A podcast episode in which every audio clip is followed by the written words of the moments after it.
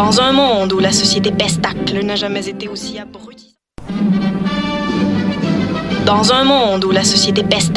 jamais été aussi abrutissante. Où le binge-watching fait office de passe-temps, où les zombies n'ont même pas la décence de se nourrir de cerveau, une équipe d'historiennes et d'historiens a le courage de lever le nez de leurs archives pour vous divertir sérieusement. Histoire de passer le temps, vendredi 16h sur choc.ca.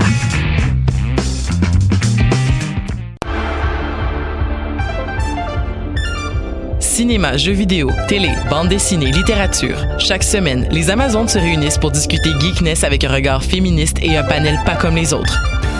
Parce que la culture geek, c'est pas juste un boys club. Rejoignez-nous tous les mercredis dès 11h sur choc.ca.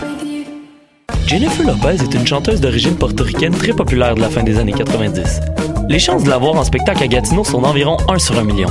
En contrepartie, les odds de voir un de tes artistes québécois favoris tels que Loud ou Claude Pelgag sont énormes. Grâce à l'ambassade culturelle, tu pourras assister à une multitude de spectacles en Outaouais dans un univers pas mal plus intime qu'à Oshiaga. Et ce, tout au long de l'année. Rendez-vous sur la page Facebook de l'ambassade culturelle pour voir notre programmation ou nous écrire si tu as toujours rêvé de faire la première partie de J-Lo, la chanteuse d'origine portoricaine très populaire de la fin des années 90.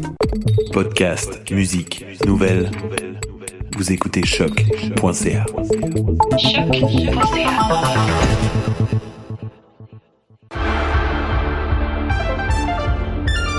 Cinéma, jeux vidéo, télé, bande dessinée, littérature. Chaque semaine, les Amazones se réunissent pour discuter geekness avec un regard féministe et un panel pas comme les autres. Parce que la culture geek, c'est pas juste un boys club. Rejoignez-nous tous les mercredis dès 11h sur choc.ca. Jennifer Lopez est une chanteuse d'origine portoricaine très populaire de la fin des années 90. Les chances de la voir en spectacle à Gatineau sont d'environ 1 sur 1 million. En contrepartie, les odds de voir un de tes artistes québécois favoris tels que Loud ou Claude Pelgag sont énormes. Grâce à l'ambassade culturelle, tu pourras assister à une multitude de spectacles en Outaouais dans un univers pas mal plus intime qu'à Oshiaga. Et ce, tout au long de l'année. Rendez-vous sur la page Facebook de l'ambassade culturelle pour voir notre programmation ou nous écrire si tu as toujours rêvé de faire la première partie de J-Lo, la chanteuse d'origine portoricaine très populaire de la fin des années 90. De ses racines autochtones à ses habitants venus du bout, Montréal est une ville de nomades. Le festival Nomade rassemble celles et ceux qui sont nomades par culture, par choix ou nomades forcés. Musique, cinéma, gastronomie, pendant trois mois, jusqu'en décembre, le festival Nomade fête ses 10 ans. Suivez la programmation sur le www.lacaima.ca, k h a i m a slash festival-nomade. Podcast, musique, nouvelles. Vous écoutez choc.ca.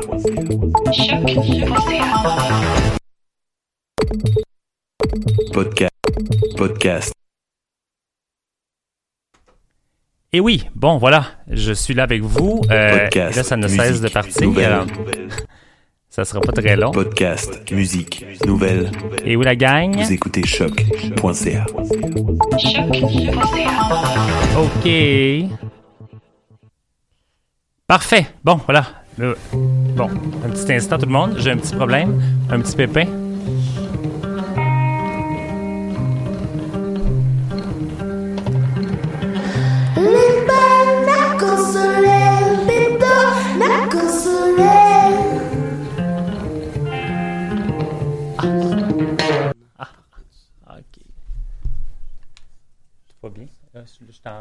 Yes. Oh yeah! Alors, euh, nous voilà, nous sommes en business maintenant. Euh, Il y a un petit piton qui, euh, qui était collé, comme on dit. Et puis, c'est ça, ça s'enchaînait sans cesse de euh, petites euh, interludes radiophoniques. Alors voilà, Euh, bonjour auditeurs, auditrices. Ce n'est pas un rêve, je suis bel et bien là, de retour en direct derrière le microphone. Les deux dernières éditions de Ruby sur Longe ont été en fait des rediffusions. Euh, J'ai eu, disons, une automne des plus chaotiques, ce que je décris également comme une traversée du, désert en tant que tel. Euh, disons que, longue histoire courte, un retour aux études après 18 ans sans avoir été sur les bancs d'école, ce n'est pas de la tarte, en plus de travailler temps partiel sur le côté. Au final, ça fait comme du 7 sur 7. Euh, en fait, euh, je, je, crois en fait en, fait avant je croyais comprendre les étudiants. Maintenant je, je, peux sympathiser fortement avec eux. Je suis très très empathique. Je lève mon chapeau à ceux et celles, ces guerriers guerrières dans cette situation parce que travail, euh, manager, travail et études, c'est quelque chose. Il faut être motivé en cibole et avoir la foi parce que c'est ça, c'est de la job s'il vous plaît. Donc, je commence à respirer à nouveau un petit peu. Euh, je salue d'ailleurs euh, et je remercie sincèrement Lisanne et Véronique du service à la vie étudiante. Elles ont été en, en quelque sorte, en fait, mon parachute là, cette session-ci. Donc, je les salue. Euh, Bonjour Véronique et bonjour Lisanne si vous êtes à l'écoute. Euh, je ferme maintenant cette parenthèse-là. Nous sommes donc le, le 21 novembre. Merci Mère Nature d'avoir changé la grisaille de pluie en tapis blanc. Euh, c'est plus lumineux. Puis je tiens aussi à saluer tous les étudiants et étudiantes qui font la grève présentement. Euh, votre cause est très noble. Euh, pour ceux et celles qui ne le savent pas, plusieurs départements de cégep et d'université euh, du Québec sont en grève cette semaine. certains toute la semaine, certains certains jours, pour revendiquer en fait le fait que tous les stages devraient être rémunérés euh, parce qu'il y en a qui le sont présentement et d'autres qui ne le sont pas. Et souvent, euh, souvent en fait, je disais en fait, c'est souvent dans des trucs où il y a plus de femmes en fait, donc il y a une cause, une double cause en fait à revendiquer euh, là-dedans. Donc, puis il me semble que sais, c'est juste une question de bon sens que tous les stages soient rémunérés. bon, je suis pas au gouvernement, je suis encore moins à la CAC, mais il me semble qu'il faudrait faire quelque chose là-dessus là pour aider justement les étudiants qui en arrachent déjà beaucoup. Donc voilà pour Euh, aujourd'hui à l'émission, j'ai le plaisir de m'entretenir avec euh, Michel Morin de COC-SIDA, donc Coalition des organismes communautaires québécois pour la lutte contre le sida. Une coalition qui regroupe 35 organismes communautaires, tous en lien contre la lutte au VIH-SIDA. Euh, le 1er décembre est à nos portes et comme vous le savez, peut-être, euh, en fait, le 1er décembre est désigné depuis 30 années euh, comme la journée mondiale du sida. Donc, nous ferons un survol, en fait, là, sur l'histoire de cette terrible maladie, de ses débuts à aujourd'hui, les moyens de prévention, puis évidemment, ce qui s'en vient dans le futur parce qu'il y a quand même euh, il y a quand même là, de, de, de, belles avancées qui se font. Donc euh, voilà, euh, c'est tout un programme, j'en conviens.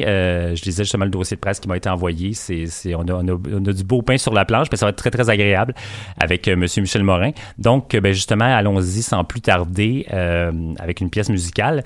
les premières pièces en fait ont certains liens là, avec avec euh, en fait le sida ou la crise ou quoi que ce soit. On va commencer avec la chanson Il Adore et puis on se retrouve le, premier segment euh, de l'entrevue directement après.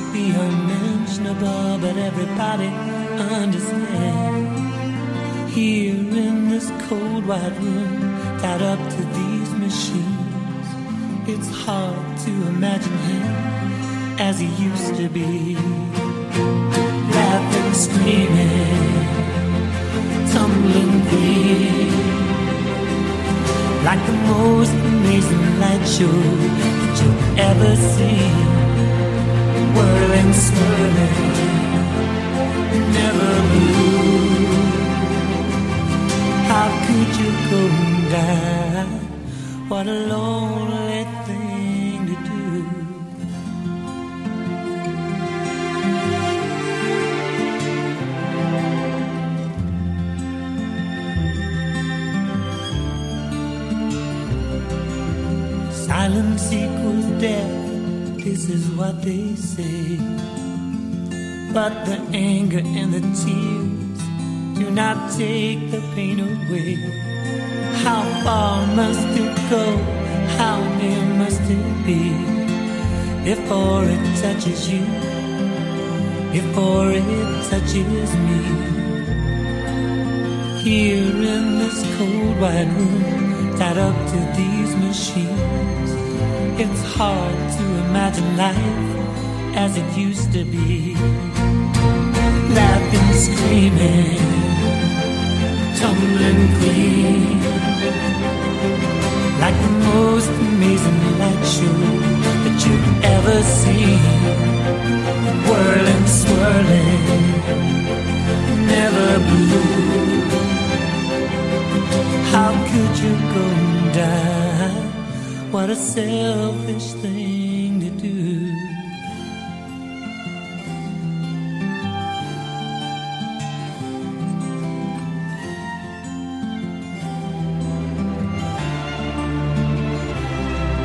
Did you ever ask those strangers what they're searching for? Did they laugh and tell you they're not really sure? You were hurt by love, but still you came right back for more. Il adore,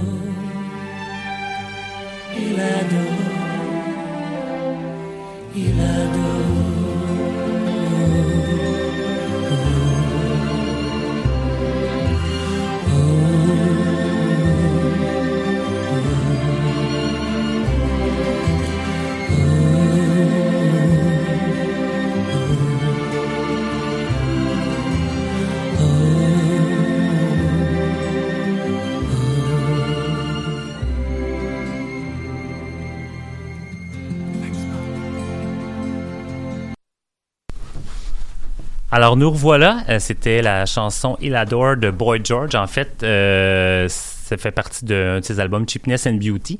Et il a aussi intégré là, une de ses comédies musicales, Tabou. Euh, en fait, si vous, avez, si vous avez écouté le texte, en fait, c'est une mère qui, pleure en fait, euh, en fait la mort de son fils là, qui, qui est atteint du sida. Chanson très touchante. Donc voilà, Michel Morin. Bonjour. Merci d'être là avec nous dans ce matin. Bon, on s'énervera pas le pompon, pas de la tempête, mais quand même ce matin enneigé. Euh, merci d'être là. Donc, de Coxida, euh, est-ce que c'est Montréal ou c'est en fait c'est Coxida, c'est au Québec? C'est un organisme provincial. C'est un ça- regroupement d'organismes provincial. Et voilà, donc, euh, comme je fais euh, à toutes mes émissions, je demande toujours à mes intervenants, intervenantes là, de se présenter. Allez-y, comme vous le sentez. Qui, qui est Michel Morin? Alors, Michel Morin, directeur adjoint à la COXIDA, la Coalition des organismes communautaires québécois de lutte contre le sida. J'y travaille depuis plus ou moins 25 ans.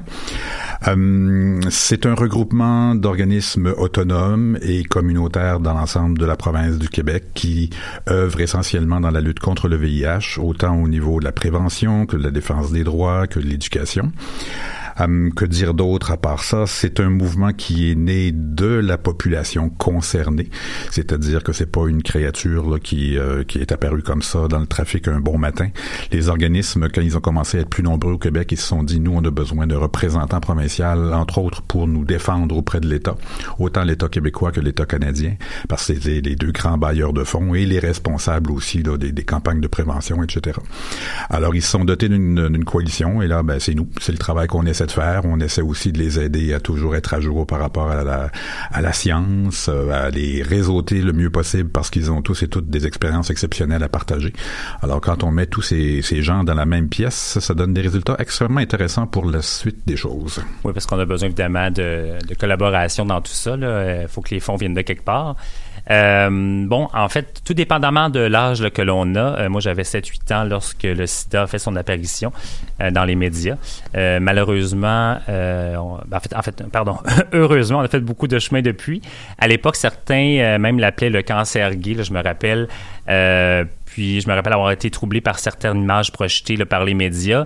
D'ailleurs, déjà à l'époque, je pensais déjà que j'étais gay. Fait c'était comme c'était la- l'association qu'on faisait, c'était c'était ça. Euh, puis ben c'est ça, j'entendais même des adultes dire. euh, je me rappelle à une conversation là. à un que- où j'étais, où que mes parents étaient là, qu'une personne, j'achèterai plus de vrac, que ça va être contaminé. Euh, bon, tout ça, vraiment, c'était, c'était la folie. Là, maintenant, heureusement, on sait les moyens de, le contracter et tout ça. Mais pour les plus jeunes générations, euh, le rapport n'est pas le même, évidemment. Donc, euh, ben Michel un survol, en fait, de l'histoire, parce qu'il y en a peut-être qui connaissent pas du tout l'histoire. Donc, un petit bref survol euh, de l'histoire du sida, en fait. Ben, il faut remonter aux années 80. Au tout début des années 80, aux États-Unis, on commence à identifier des, des jeunes, des jeunes homosexuels essentiellement, qui ont des problèmes de santé qu'on n'a jamais vus, des cancers qu'on ne connaissait pas nécessairement, qui n'étaient pas nécessairement fréquents. Je fais une parenthèse. Bon, avec la science, on s'aperçoit que il y a peut-être des cas qui ont précédé les années 80, mais ça reste en termes épidémiologiques là, euh, des anecdotes. C'est donc au début des années 80. On fait face à ça. On comprend pas trop ce qui se passe. Les gens meurent très rapidement. C'est des jeunes hommes qui étaient précédemment en santé.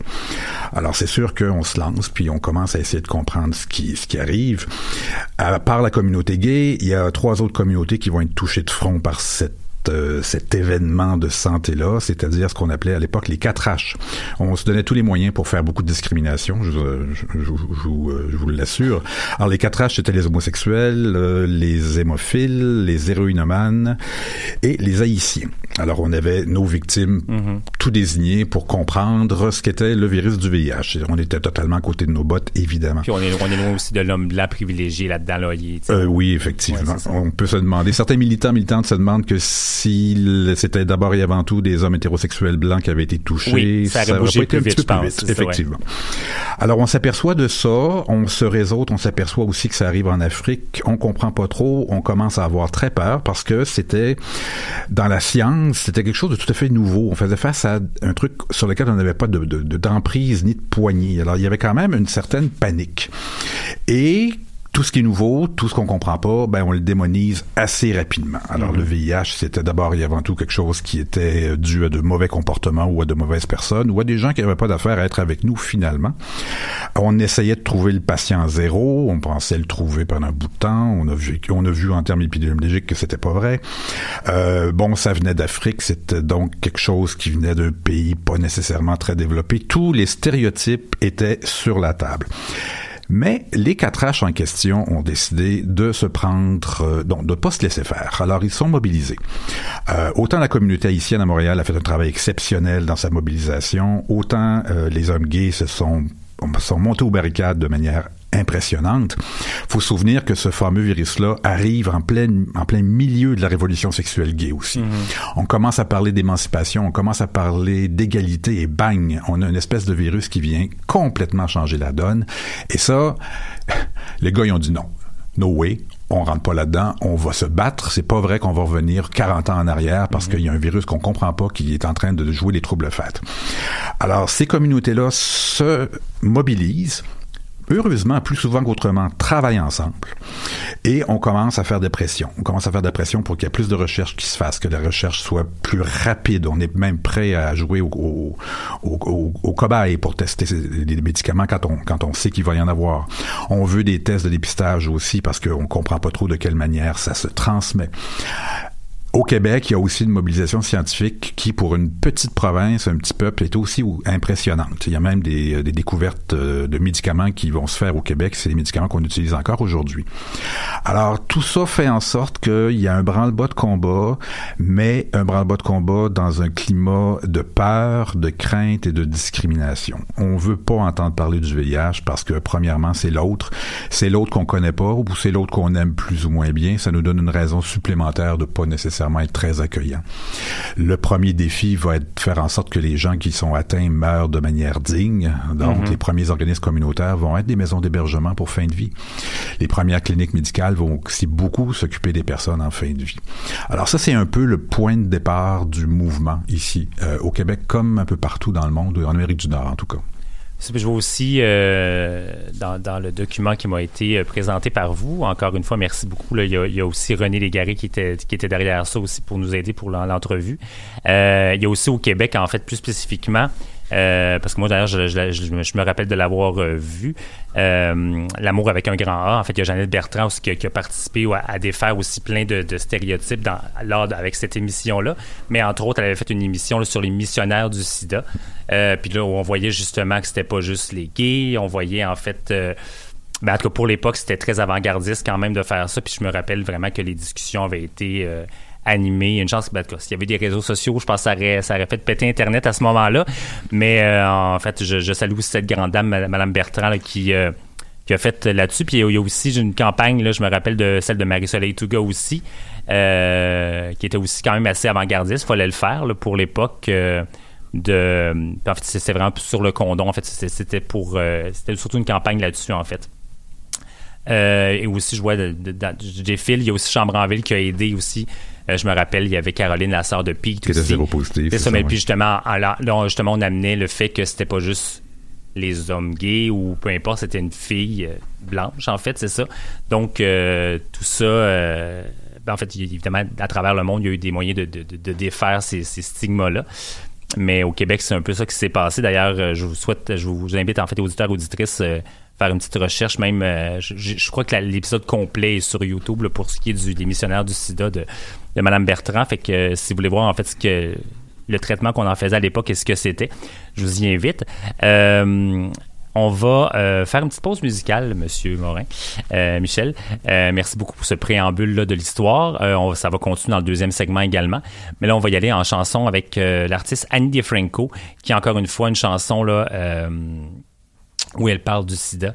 Euh, c'est une artiste assez engagée, donc évidemment le, texte le sera aussi. On se retrouve pour le deuxième segment euh, de l'entrevue. À tout de suite.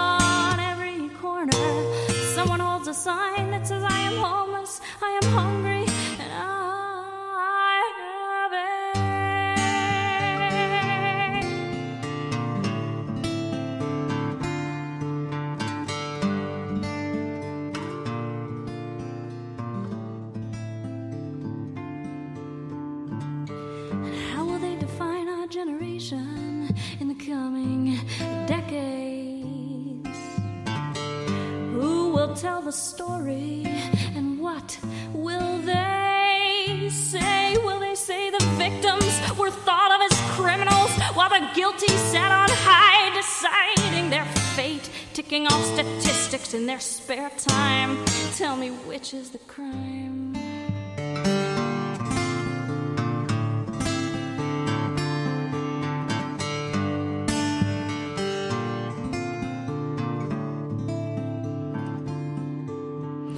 And may you never test positive. Pregnancy, HIV, may you never be the receptacle of blame. Scapegoat for a whole world full of shame. May you never be fighting for your life and at the same time have to fight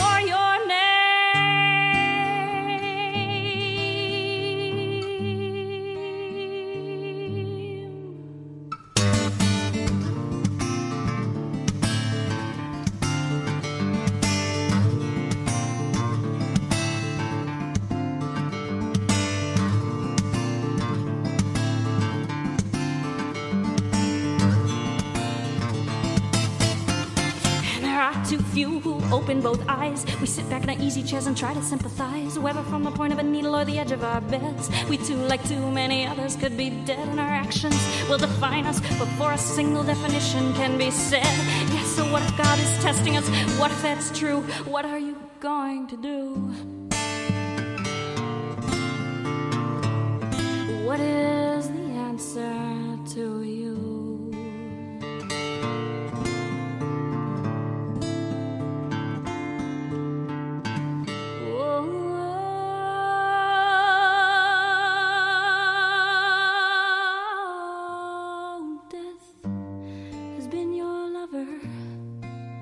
has brought you the edges of your life, and now you are looking over.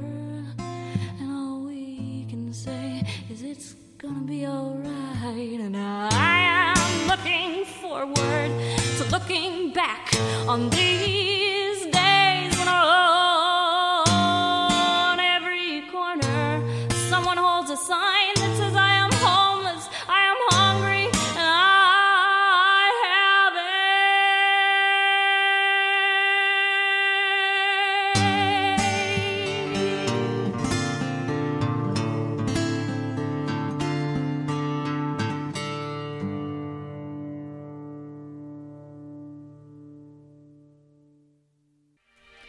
Alors, c'était Andy Franco tout en, euh, tout en douceur et tout euh, en même temps avec le, le- poignard. En fait, si vous avez écouté encore une fois le texte, c'est assez euh, criant parce qu'évidemment, là, elle parle Je suis sur la rue, j'ai le. J'ai le sida, c'est un peu ça qu'elle, je fais une traduction rapide, là, parce que c'est ça où beaucoup de, de- de gens se retrouvaient justement dans la rue, perdaient leur, leur appartement, leur emploi, donc ça a été aussi une crise à ce niveau-là. Euh, mais fort heureusement, il y a des organismes qui étaient là pour les aider. Donc, euh, Michel, re- re-bienvenue. Remercie. Puis c'est ça donc pour la deuxième, le deuxième segment, euh, en fait, on va parler de prévention et justement la suite un peu de l'histoire parce que si on en mourait quasiment assurément au début, il y a justement des traitements qui sont arrivés là, pour pour donner espoir puis pour faire en sorte qu'on n'en mourrait plus nécessairement. Donc euh, c'est à vous, allez-y. euh. Merci. Pour clore le chapitre sur la prise en charge et la militance, euh, ne pas oublier la, naissance de ACT UP à New York, qui a été un des groupes les plus actifs, tout- toute réalité confondue, je pense, pour combattre un virus et combattre de la discrimination. On peut trouver sur Internet euh, How to Fight Plague, qui est un peu l'histoire de ACT UP euh, à New York. La traduction du titre, c'est Comment combattre une épidémie mortelle. Ça donne un peu le ton. Euh, c'est extrêmement intéressant de voir comment la, la militance peut changer vraiment le cours des événements. Euh, plus récemment, plus près de chez nous, ben, il y a l'an passé 120 battements par minute qui Oui. est sorti, qui Oui. est aussi très beau et qui montre un peu comment les, les activistes français de Act Up Paris ont eux aussi, si vous me permettez l'expression, foutu le bordel dans l'attentisme euh, scientifique et dans l'attentisme social pour que les choses changent, euh, les choses changent. Vraiment, c'est quelque chose à voir. Donc, oui, on comprend un peu plus dans le temps comment fonctionne le virus, comment il se transmet, et là, on commence à parler de prévention, on commence à parler de sexe sécuritaire.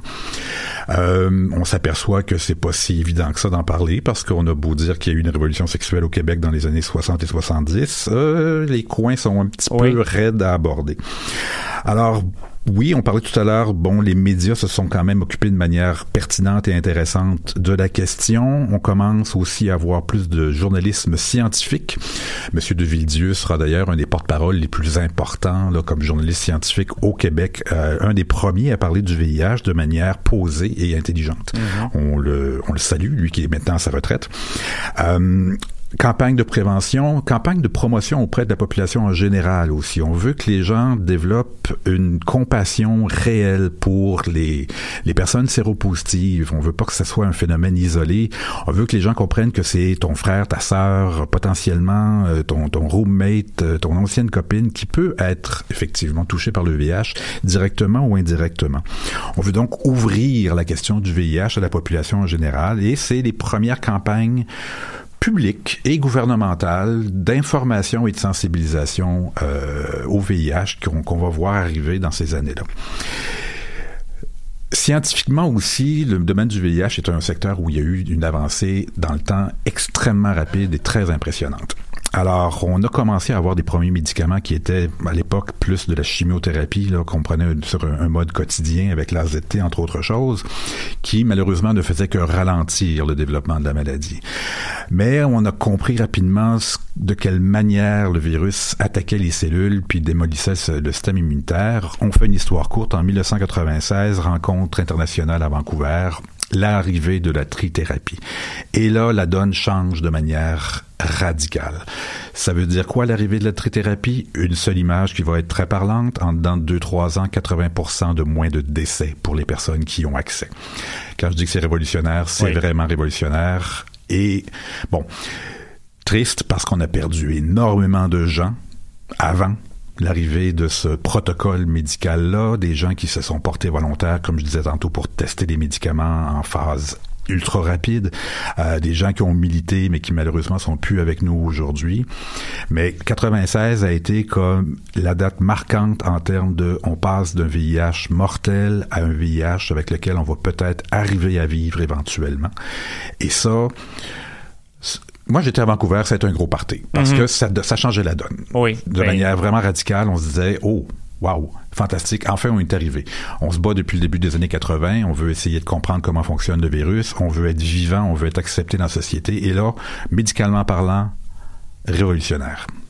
le message a été entendu parce que c'est ça parce que tu, tu le disais aussi mais tu sais il y a eu beaucoup d'inaction des gouvernements puis parce que tu disais que c'est très triste en effet on a, on a perdu beaucoup de gens euh, dans, au fort de la crise que sais, évidemment on le disait tantôt ça avait été une maladie qui aurait affecté les hommes blancs je pense qu'il se serait il aurait déguidiné beaucoup plus rapidement pour trouver quelque chose donc mais grâce à Actop justement qui ont fait bouger les choses donc voilà on arrive à ce résultat là il n'est jamais trop tard non plus, en fait, là, mais En fait. ouais, jusqu'à un certain point. Je, je- je- évidemment, toutes les personnes qui ont- qu'on qu'on a perdu à cause de ça, c'est c'est vraiment malheureux.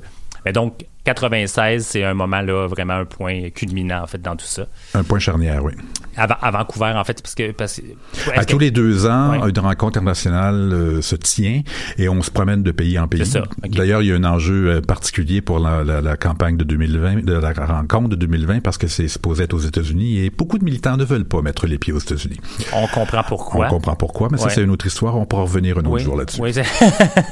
oui, parce que Trump est un gros sujet, puis on, on- on- bref, je pense qu'on a, on a des choses plus importantes et- présentement à, à parler. En effet. Donc, euh, voilà pour, euh, puis pour les méthodes de prévention, en fait, sont toujours un peu, en fait, la plus efficace à ce jour, en fait, pour, pour du moins, pour se protéger, et le condom, si je comprends bien. Très longtemps, ça a été le seul, mais tout à l'heure, je pense qu'on va prendre le temps de Oui. parler des autres moyens, parce que Oui. maintenant, heureusement, également, il y a plusieurs approches là, qui aident à faire de la prévention du VIH. Tout à fait.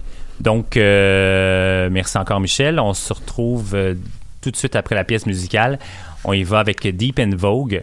Euh, J'ai déjà parlé en fait à l'émission de la série Pause, qui justement, euh, c'est dans, le au gros de la crise du sida justement, c'est l'époque aussi de la culture ballroom, et euh, voilà la pièce de Malcolm McLaren and Boudilla Orchestra, Deep in Vogue, et puis on se retrouve pour le dernier segment de micro tout de suite après.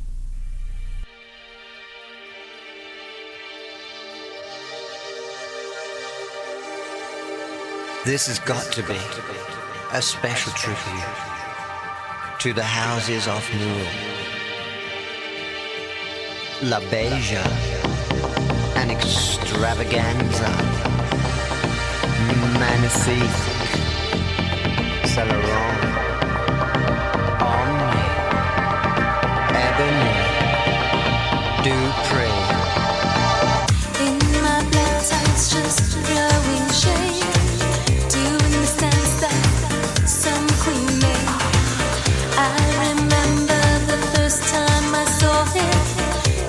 my brother to put me up on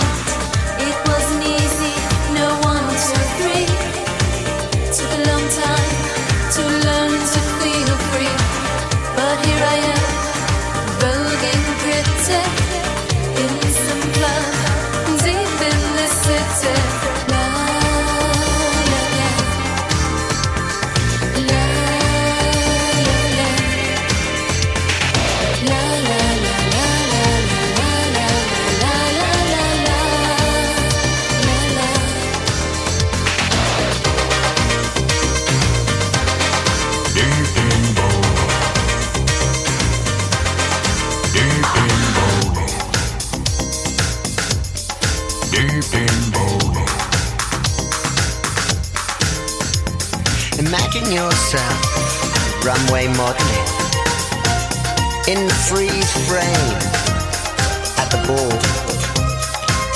That's what they call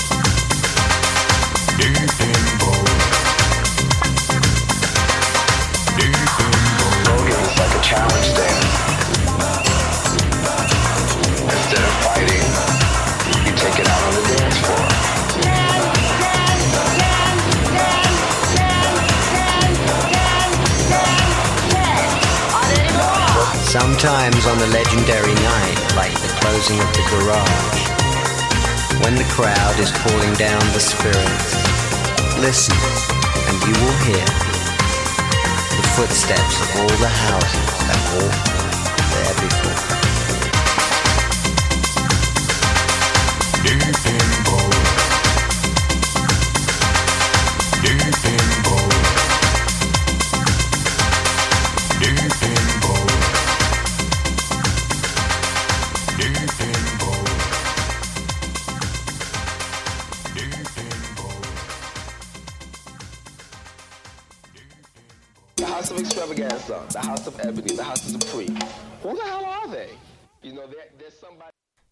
Alors, c'était Deep in Vogue de Malcolm McLaren et de Boudilla Orchestra. Euh, nous voilà au dernier segment. Ça a défilé assez rapidement. Il y avait beaucoup de stock. Je pourrais même d'ailleurs vous réinviter. Euh, je crois que ça pourrait être intéressant parce que j'ai vu le programme. J'étais comme, OK, on pourrait faire euh, un beau petit trois heures là-dessus. Voilà donc, mais pour le dernier segment, donc, qu'on intitule un peu Que nous réserve le futur, en fait, puisqu'on y est. Euh, oui, il y a eu des belles avancées. J'imagine qu'il y a encore euh, de la, ben, en fait, assurément de la recherche qui se fait. je vois qu'il y a des fois, il y a des, on parle de vaccins, des fois, ou de trucs comme ça. Donc, à vous le micro, euh, Michel. Après toutes ces années dans le domaine, ça me tente de vous dire que le, la manière dont je me sens par rapport à la situation actuelle, c'est une période à la fois fantastique et épouvantable.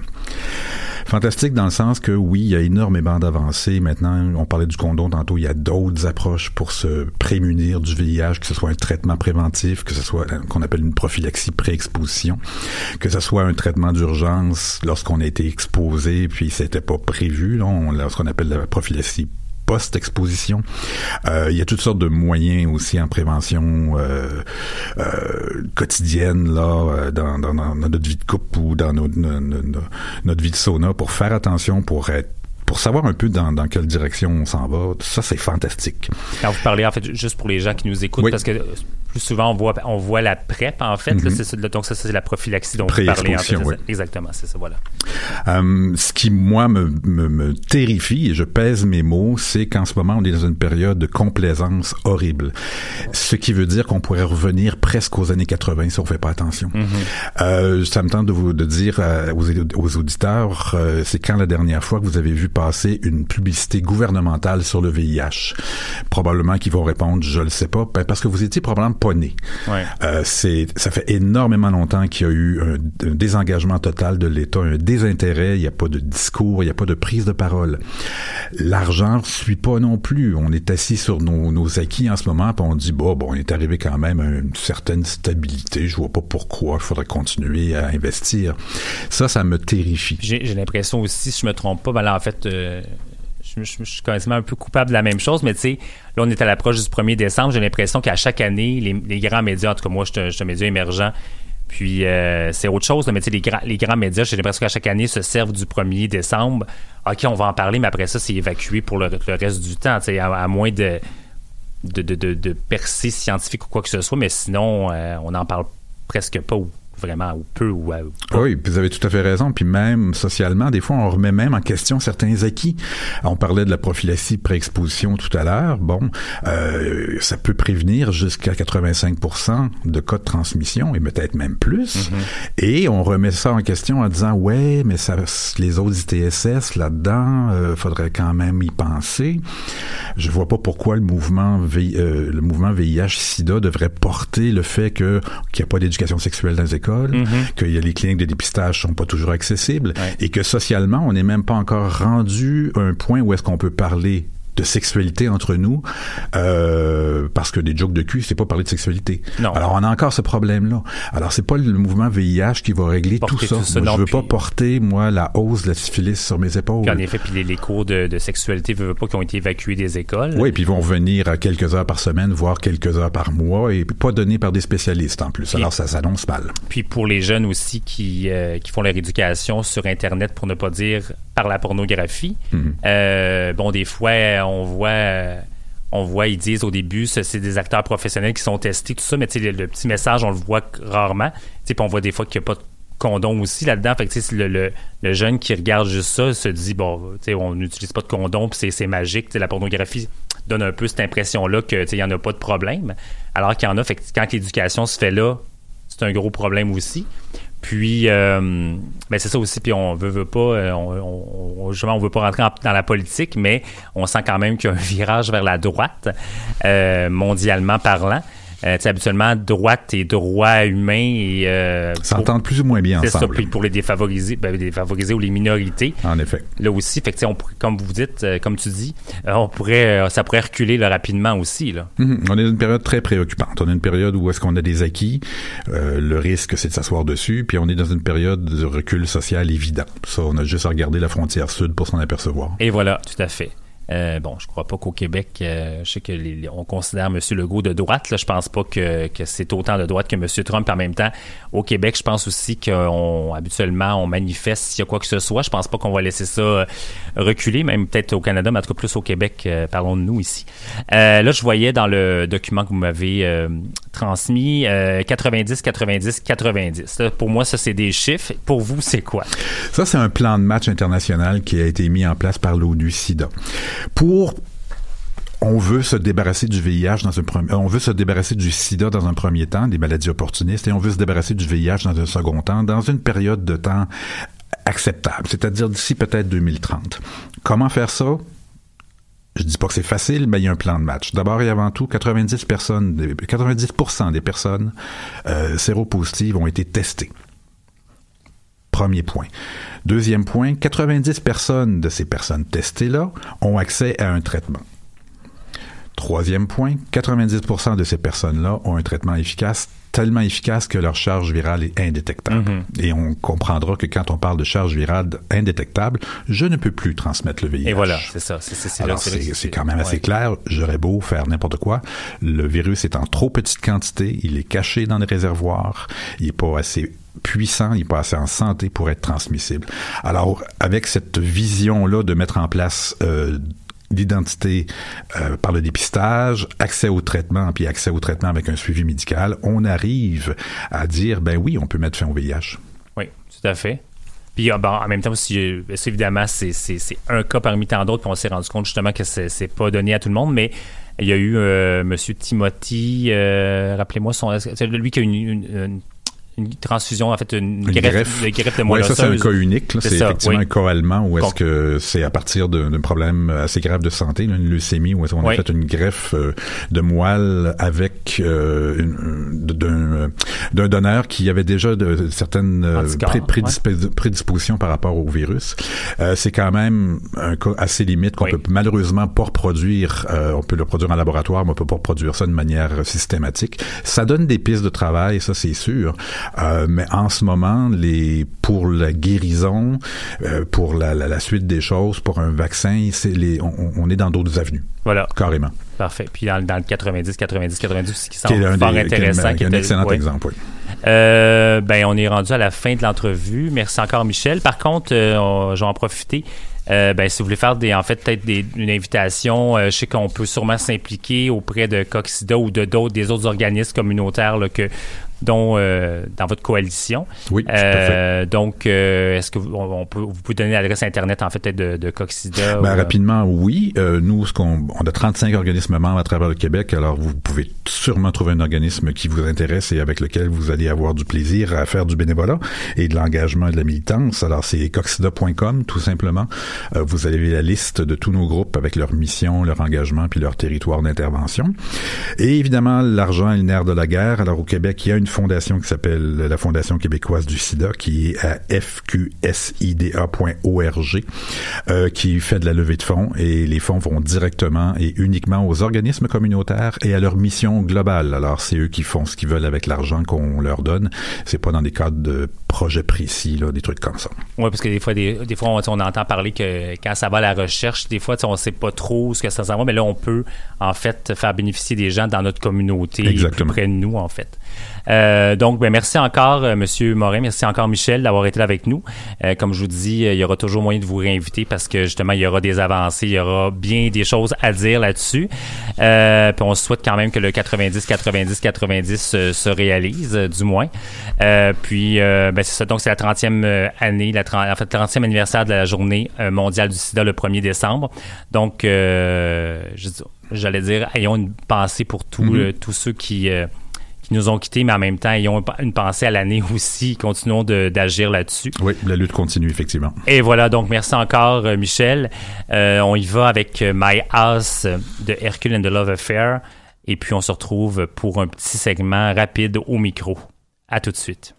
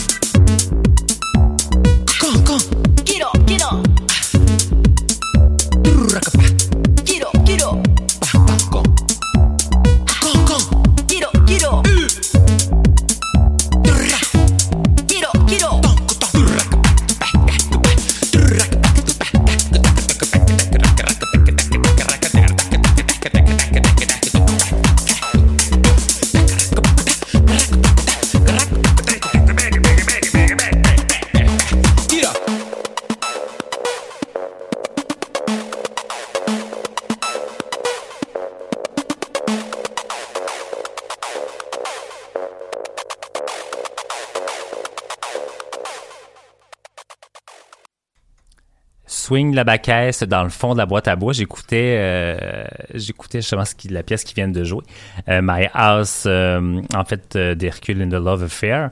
Euh, puis je chantais quasiment, j'avais le goût de partir un rigodon en plein studio. Le temps des fêtes, ça s'en vient. En fait, je vais aller me faire un petit verre de eggnog directement après l'émission. Je blague bien entendu. Le eggnog, c'est dégueulasse. Alors voilà. Ben, ce qui, on s'en vient vers la fin euh, de l'émission. Euh, habituellement, je fais toujours une petite chronique. euh, des fois, je fais des montées de lait. En fait, ma chronique d'humeur, j'en ai trop sa tomate. Mais là, vu le, le, le programme qu'on avait aujourd'hui euh, avec M. Morin de Coxida, j'avoue que c'était amplement. Par contre, justement, faisant un lien à ça, pour me mettre dans le bain, en fait, pour me mettre dans le thème de l'émission. Euh, avant-hier, j'ai écouté le film And the Band Played On. Euh, je vous le conseille en fait euh, beaucoup. Euh, c'est plutôt axé sur la recherche en fait, la recherche médicale sur les médicaments en fait au tout début de la crise. Évidemment, il y a eu une guerre d'ego, il y a eu une guerre de qui allait avoir justement le saut pour le médicament. Il y a évidemment de l'argent, tout ça. Puis ce qui est malheureux, c'est que il y a du monde qui mourait pendant ce temps-là, alors qu'il y avait une guerre d'ego et de compagnies pharmaceutiques, etc. Mais bon, euh, And the Band Played On, euh, qui, qui j'ai regardé, c'était comme 2h20. Je disais, ah, ça peut être long, mais non, ça a passé très rapidement. C'est très, très bien fait. Euh, plusieurs acteurs, euh, en fait, connus. Euh, Lily Tomlin, Nathalie Baye en, France, euh, Richard Gere, il y a même Phil Collins. Je dis, mon Dieu, qu'est-ce qu'il va faire? Il jouera-t-il de la batterie? Mais non, euh, bref, non, c'est un film très intéressant. Donc, And the Band Played On.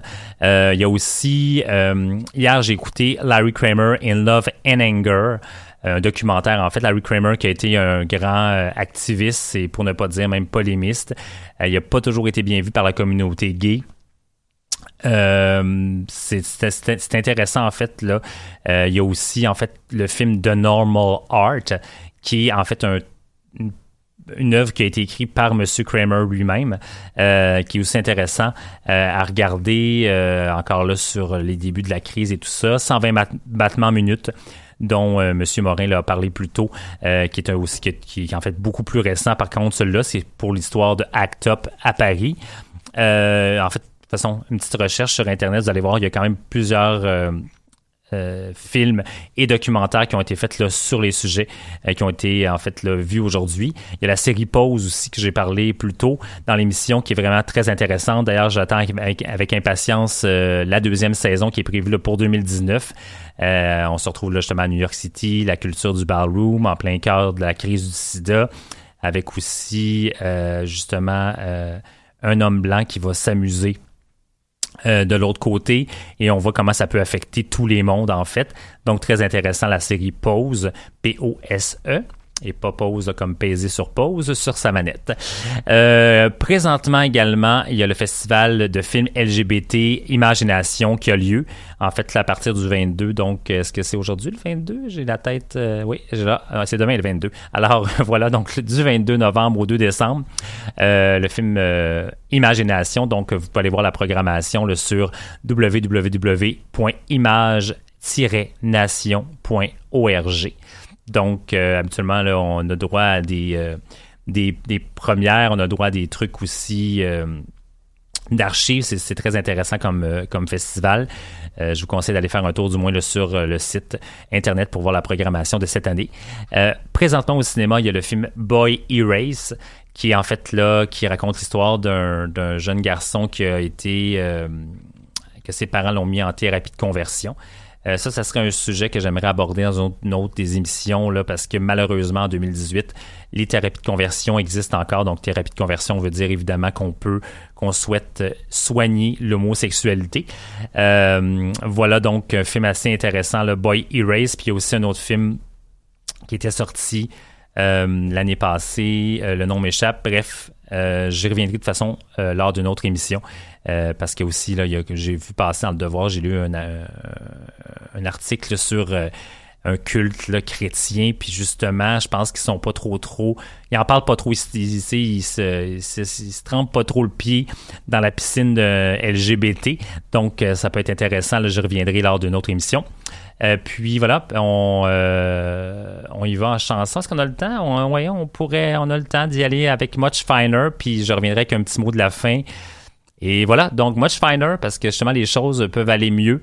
Euh, Dieu merci euh, par le tigre et puis un petit bonjour euh, sur la slide. Et voilà, ce sera tout pour cette édition de Ruby sur Longe.